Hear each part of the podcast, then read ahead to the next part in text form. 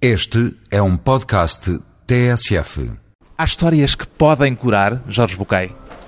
Dicen los que saben que las historias pueden servir para dormir a los pequeños o para despertar a los grandes.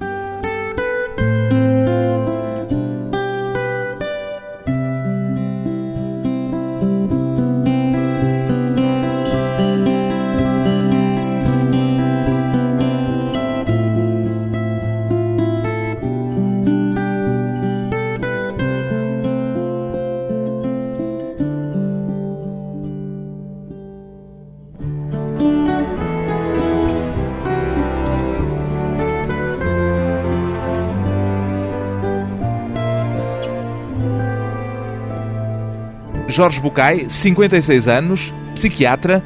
Por que é que o ser humano, Jorge Bucay, conta histórias? Tem uma resposta para isto? Sí, claro, yo creo que cuenta historias desde siempre. Creo que cuenta historias antes todavía de dibujarlas en las cuevas de Altemira. Cuenta historias porque necesita que algunas verdades se transmitan de padres a hijos, de hijos a nietos, de nietos a bisnietos. Cuenta historias porque a todos nos pasan las mismas cosas a lo largo del tiempo y porque cambiando la escenografía, cambiando el panorama, cambiando los nombres de los protagonistas y algunas herramientas, sufrimos por las mismas cosas, nos alegramos por las mismas cosas y necesitamos aprender las mismas soluciones. Poderia dizer-se que as histórias, os contos que se contam correspondem a uma necessidade psíquica do ser humano? Yo creo que se corresponde a una sabiduría de la gente que trasciende a las personas y creo que esto es irremediablemente cierto. Un eh, escritor argentino notable que se llamaba Jorge Luis Borges decía siempre, uno escribe siempre sobre las tragedias y las tragedias son ocho, quizás nueve. Ou nove só? Solamente, no hay más razones para sufrir el desamor, el abandono, el miedo a la muerte, la falta de objetivo, la vergüenza, quatro, cinco, a vergonha, la culpa. a culpa. yo diría, una visión demasiado restringida de algunas cosas y la falta de sentido de la vida. Está a falar-me da necessidade das histórias, de uma necessidade ancestral de contar histórias ou de ouvir histórias. São necessidades diferentes? Yo creo que las dos cosas existen en nosotros. Creo que cada uno de nosotros sigue siendo el niño que fue alguna vez. Y ese niño necesita que algún día alguien le cuente un cuento, que lo sienta y le diga, oye, te voy a contar una historia, siéntate, escúchame, piensa en esto.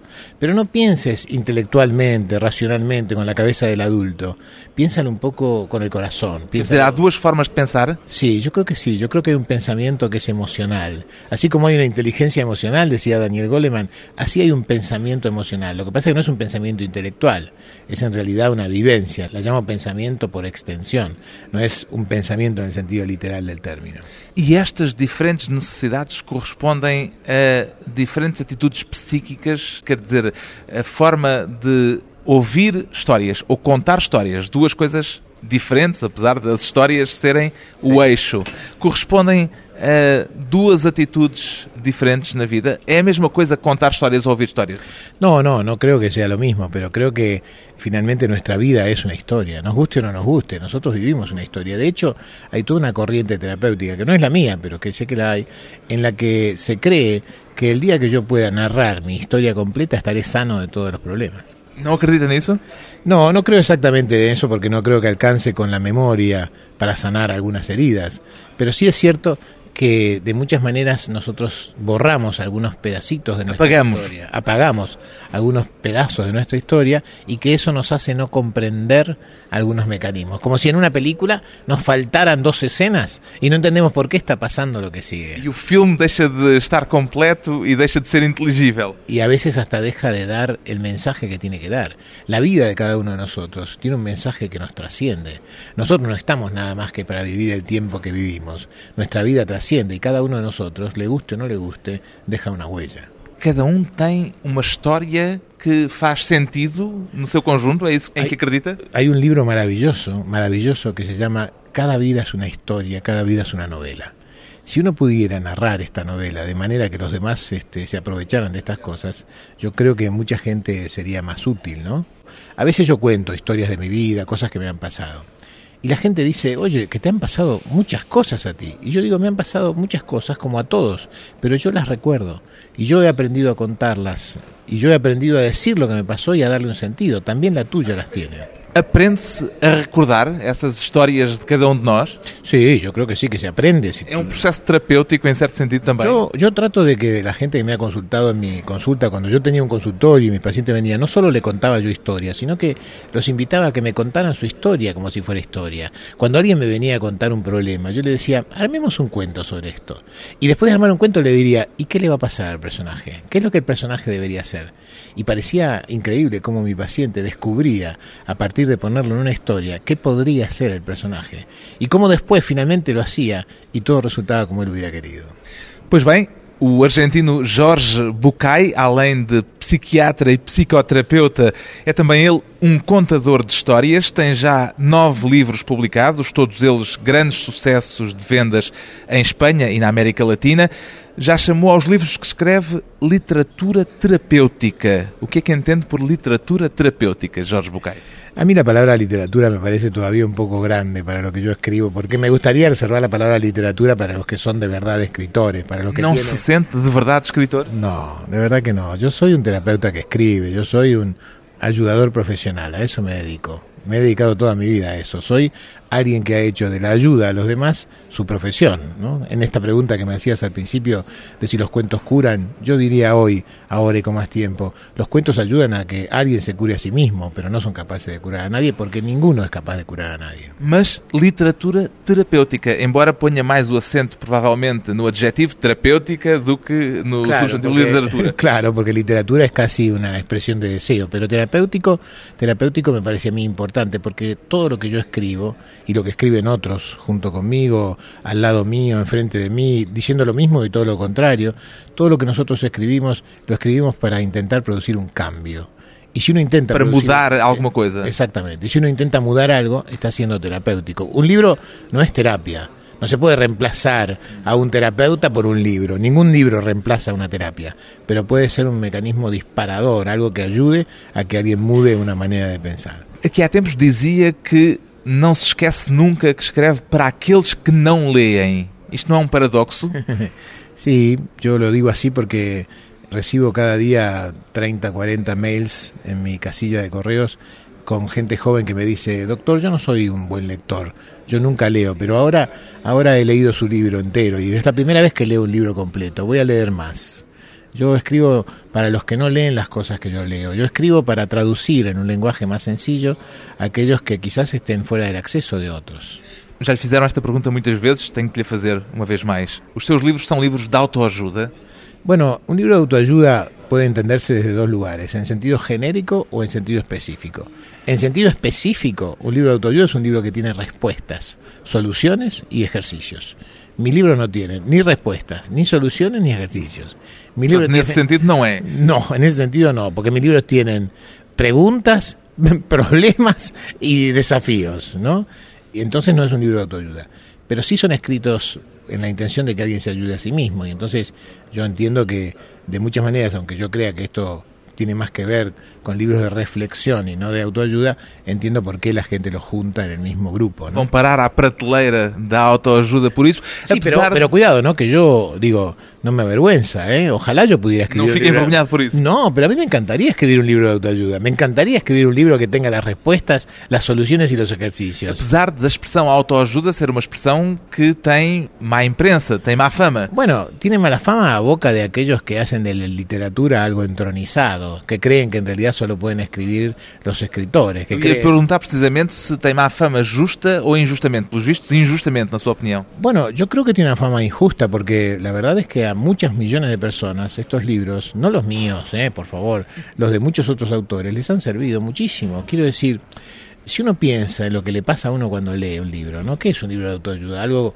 un libro que te ayuda a ayudarte? Pues entonces yo debo decir, una de las cosas que más me ayudó a mí en mi vida personal fue leer La Casa Tomada de Julio Cortázar.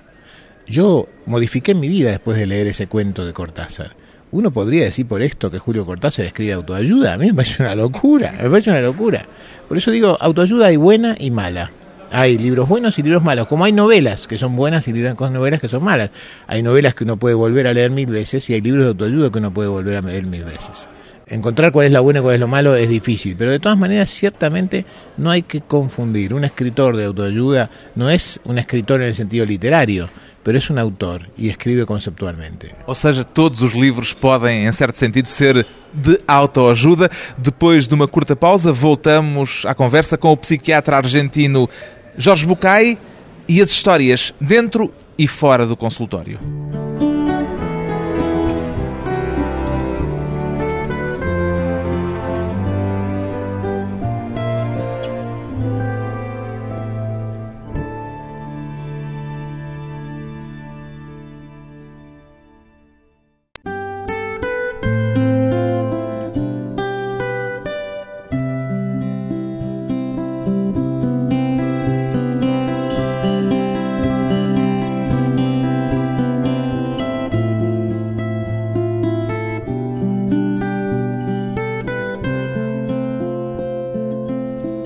À conversa com um psicoterapeuta argentino que diz escrever livros para fazer pensar.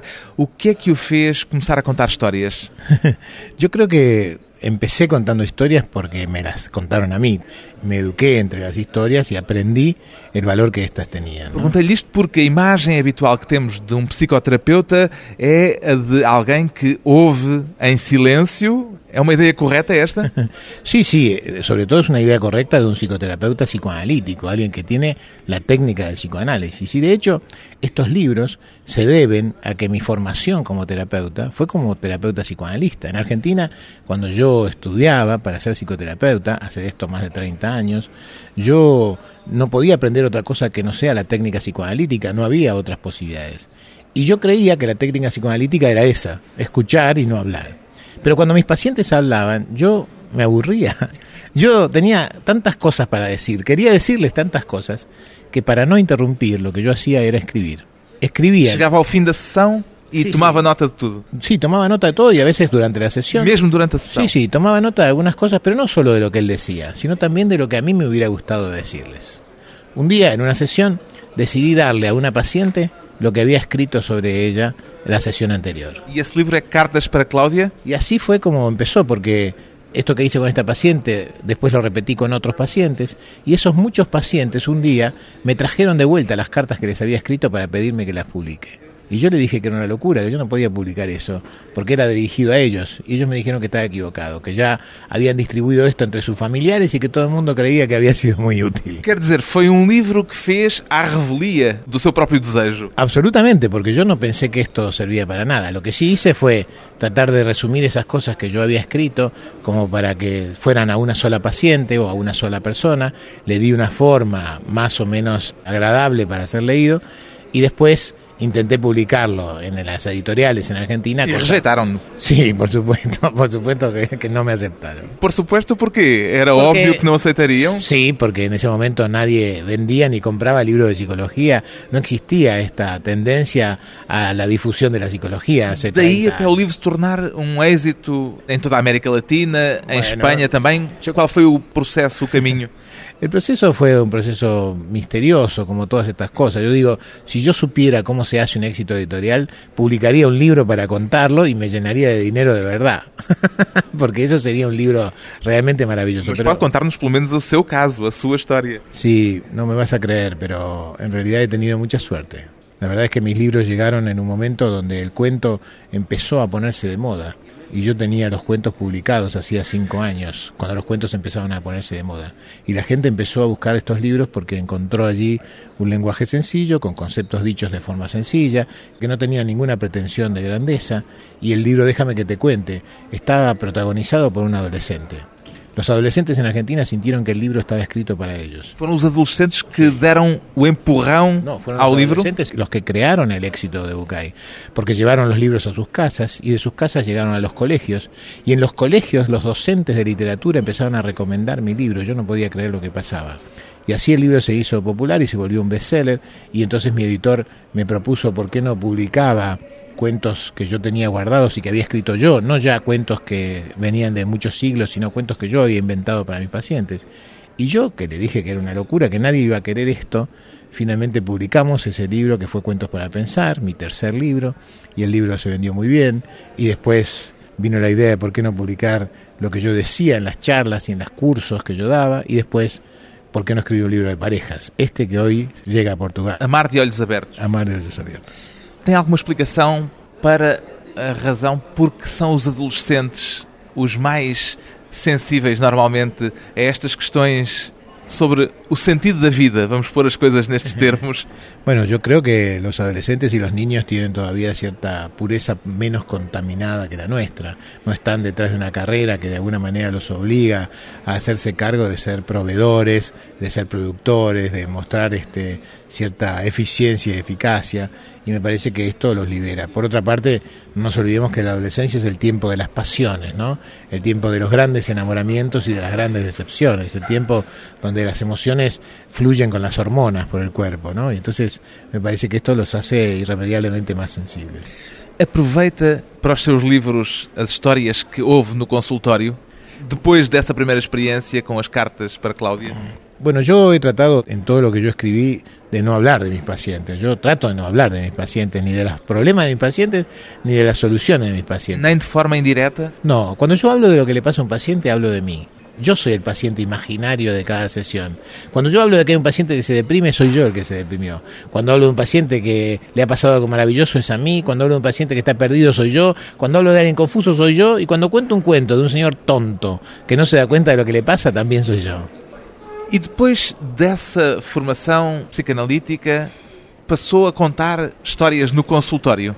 Bueno, en el medio hubo otras cosas. Estudié un poquitito de análisis transaccional, psicoanálisis de Eric Verne, estudié psicodrama, investigué un poquitito sobre lo que significa la expresión corporal y después estudié algún tiempito mucho terapia gestáltica, que es la línea en la cual yo milito básicamente, una estructura. Gestalt é uma expressão que quer dizer forma y figura, Forma y pero figura. que habla, pero que habla sobre todo de una terapia que está centrada en el presente, ¿no? Y trabajé con Gestalt mucho tiempo. Durante muchísimos años yo fui un terapeuta gestáltico raro en Argentina, un terapeuta gestáltico extraño, un terapeuta que contaba cuentos.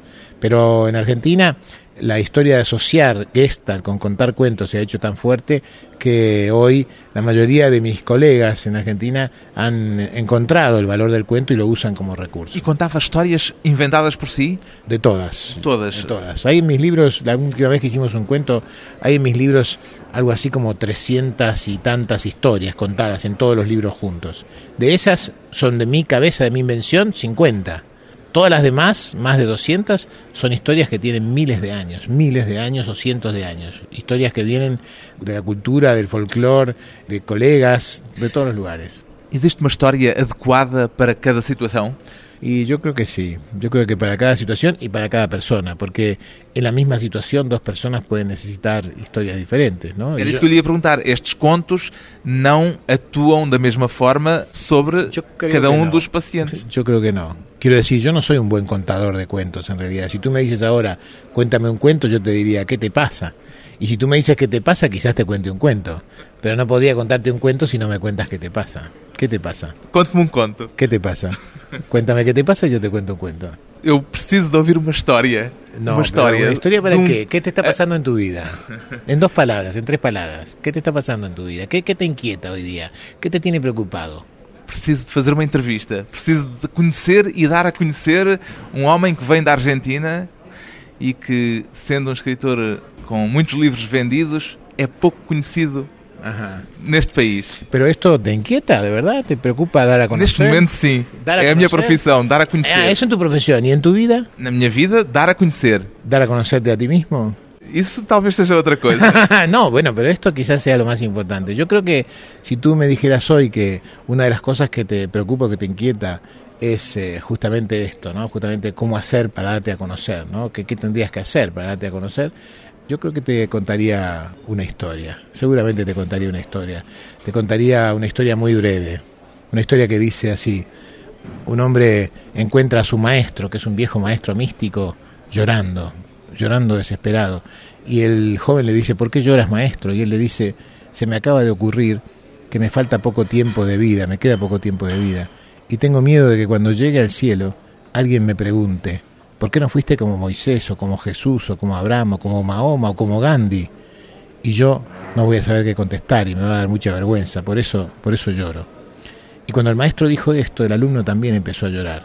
Y el maestro le dijo, bueno, no llores, que a ti te falta mucho todavía por vivir, quizás consigas ser más que eso.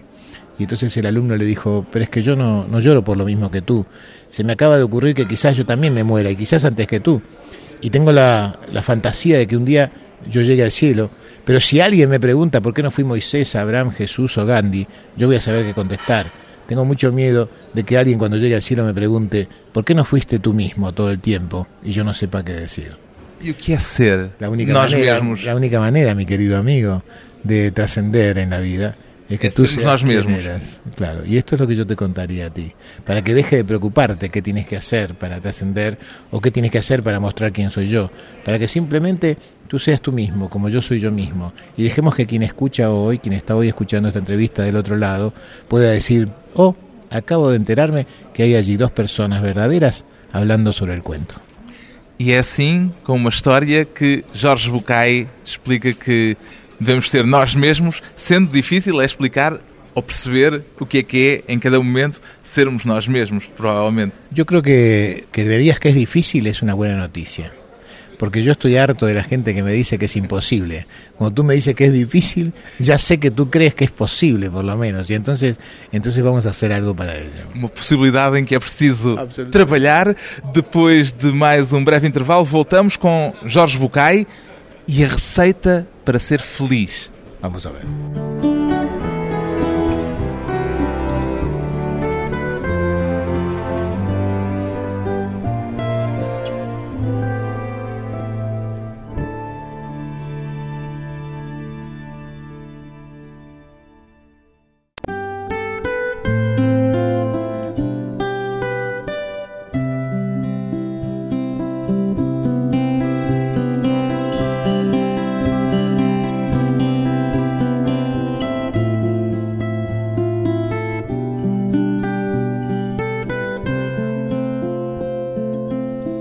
Convidado hoje para a conversa pessoal e transmissível o psiquiatra e psicoterapeuta argentino Jorge Bucay, que dizia recentemente que procuramos hoje ajuda mais desesperadamente do que nunca. Por que que isso é assim, Jorge Bucay? Tem uma resposta?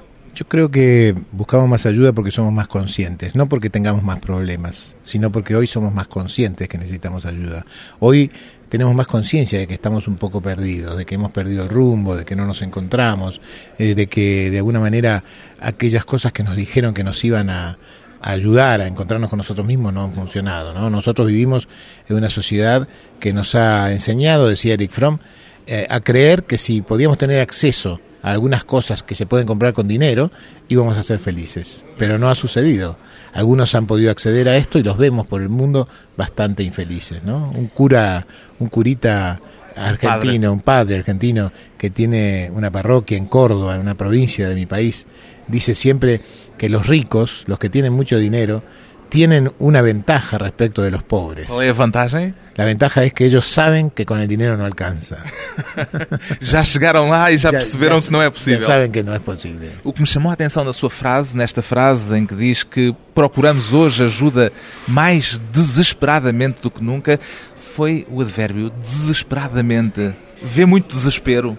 Yo creo que es un mundo muy incierto, ¿no? Es un mundo donde hemos destrozado nuestros ídolos, nuestras creencias, donde la humanidad pasa de verdad por algo que lo desespera. Y lo que la desespera es que hay una crisis de valores. No lo desespera la realidad concreta de lo que pasa, sino que antes, en otros momentos de la humanidad, los valores sostenían a las personas. Hoy la crisis es más profunda, es una crisis de valores morales y éticos. Deixe-me pôr outra hipótese. Não será também porque as expectativas hoje são muito mais altas do que eram há um século atrás? Y puede ser, puede ser que esto sea lo que tenga el hombre desesperado, puede ser que en realidad el temor al fracaso sea más grande, pero yo creo que si uno conservara sus valores, esta desesperación desaparecería. Y creo que el hombre esto se está buscando y lo va a encontrar además, ¿no? Yo soy optimista. Acha que se vai encontrar o caminho? No tengo ninguna duda. Uno, ¿No tiene ninguna? No, ninguna, ninguna duda.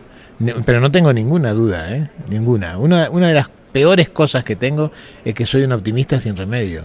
Um otimista. Sin remedio. Sin remedio. remedio. Absolutamente incurable. De onde é que vem esse otimismo?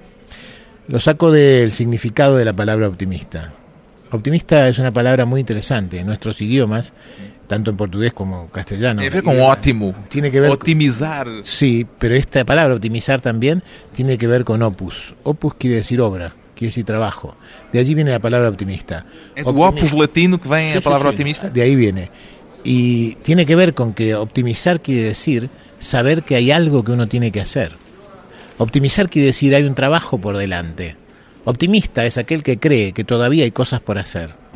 Não é Pesim- o que acredita pura e simplesmente que vai cair do céu. No, pero que sabe que si hace las cosas, esto puede funcionar. Pesimista es aquel que tiene una visión tan terrible de lo que sigue, tan catastrófica de lo que sigue, que cree que ya no hay nada para hacer y entonces no lo hace. Optimista es el que sigue haciendo, porque confía en que si hace, puede cambiar lo que sigue. Num dos seus livros agora publicados em Portugal, Amar de Olhos Abertos, trata as questões do relacionamento num casal. É um dos assuntos a que se tem dedicado. O que é, antes de mais, amar de olhos abertos? Bueno, amarse con los ojos abiertos es justamente una frase que proviene de una poesía.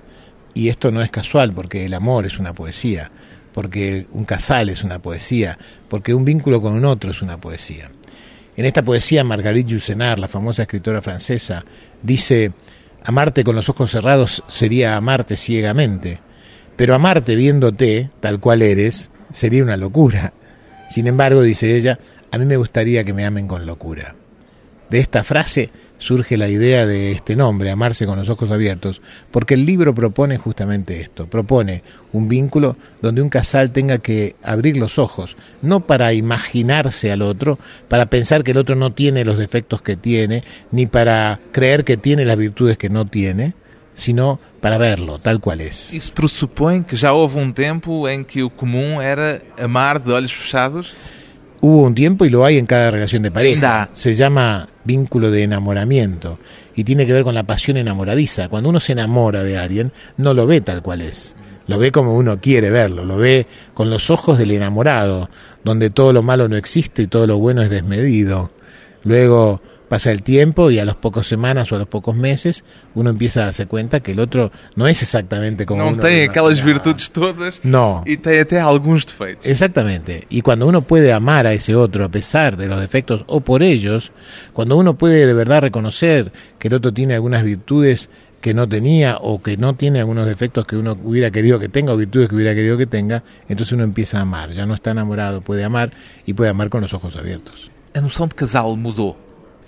Si las parejas cambiaron en el tiempo, yo creo que el concepto de, de casal ha ido cambiando con el tiempo, que ha ido cambiando y mucho. Hoy no se concibe una relación entre un hombre y una mujer que no esté apoyada en que ambos se entiendan, en que sean felices, en que se sientan atraídos el uno por el otro, pero sobre todo no existe un casal que pueda seguir adelante si ambos no crecen estando juntos. Para que un casal pueda progresar y crecer hace falta que ambos crezcan en compañía del otro. Isso põe em causa a ideia romântica e idealista do amor? No, porque justamente el amor romántico es el amor apasionado, es el amor del enamoramiento. Y ese amor enamorado dura muy poco tiempo. Este es el amor verdadero, el amor sincero, el amor profundo y el amor trascendente. Es aquel que dice, como yo te amo, voy a construir para ti un espacio de libertad tan grande para que tú decidas hacer lo que quieras, aunque eso no sea lo que a mí me conviene. Ese es el amor. Isso aparentemente é o contrário daquilo que estou a imaginar as telenovelas, por exemplo, vendem. Bueno, sí, porque las novelas están basadas en las tragedias, están basadas en los amores posesivos, están basadas en tú eres mía y yo soy tuyo, y no hay nada que podamos hacer sin el otro, están basadas en relaciones que en realidad son patológicas desde el punto de vista de las nuevas relaciones de pareja, las nuevos casals. Un nuevo casal no es un vínculo posesivo y carcelario, es un vínculo abierto y libre, es un vínculo donde cada uno tiene con el otro todo lo que quiere tener y todo lo que el otro quiere tener con uno. Mas esse imaginário das telenovelas é pernicioso ou é necessário e cumpre uma função também? Yo creo que cumple una función en un momento determinado, que es el momento donde todo empieza, en el momento del enamoramiento. Lo que pasa es que las buenas parejas, aquellas que, que no sé, yo no, no, yo no soy ejemplo de nada, pero yo estoy casado con la misma esposa hace 32 años. Y a nosotros nos pasa, de vez en cuando, que nos volvemos a enamorar. todo el tiempo nos amamos, pero de vez en cuando nos volvemos a enamorar. Y entonces durante un tiempo tenemos toda la intensidad del enamoramiento y toda la profundidad del amor. E quando isso sucede, é fantástico. O que explica o facto dos divórcios hoje serem quase mais frequentes do que os casamentos?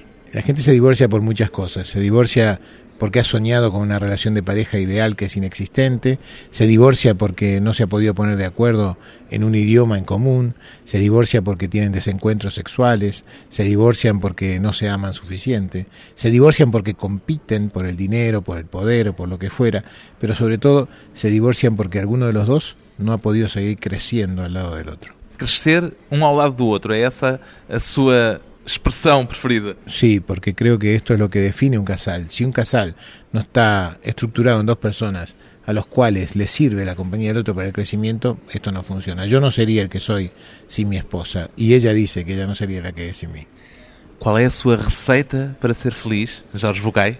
Bueno, yo no creo que haya una receta. Siempre digo que hay una receta que mi mamá decía siempre, que es que hay que mezclar un poco de optimismo, mucho de buen humor, una capacidad de divertirse, de desprejuiciarse, de no ser acusador. Hay que mezclar todo eso como si fuera una receta de cocina y hay que servirlo a la gente que uno quiere para poder compartir. Diz que não há uma receita, mas já escreveu a receita para um dia feliz, era essa? Sí, pero esta no es mía, es de mi madre. ¿eh? Hay que, qual é a sua? La mía es que... Para um dia feliz. Escreveu mesmo essa receita para um dia feliz? No, no, no. No, no, no chegou a escrever? No, es un viejo, es una vieja humorada que anda por ahí. Era uma piada. Sí, pero si yo tuviera que decir algo que no es una receta, que es un consejo, que es una definición, yo diría que ser feliz es estar tranquilo de que uno recorre el camino correcto. Os difíceis caminhos da felicidade, caminhos sem mapa, que o psiquiatra Jorge Bucay tenta ajudar a percorrer, tanto no consultório como nos livros que escreve. De Jorge Bucay acabam de ser editados Amar de Olhos Abertos e Cartas para Cláudia, edição Pergaminho.